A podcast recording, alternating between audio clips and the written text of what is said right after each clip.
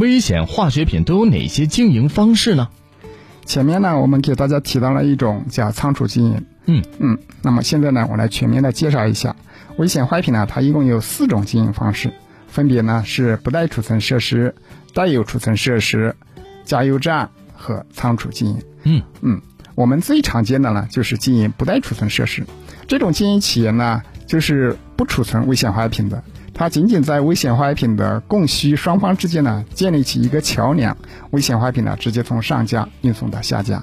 生产危险化学品的企业呢是没有，它叫危险化学品生产企业。嗯，比如说我们区内的上海石化，这个呢叫危险化学品生产企业。哦，嗯，它如果不办理，不同时办理危险化学品经营许可呢，那么它就不能叫危险化学品经营企业。嗯，好的，邢科长，也就是说啊，我们的这个危险化学品，因为有它自身的一个特点，所以说也就有着符合它自身特点的四种经营方式。好，也非常感谢您给我们大家的介绍啊。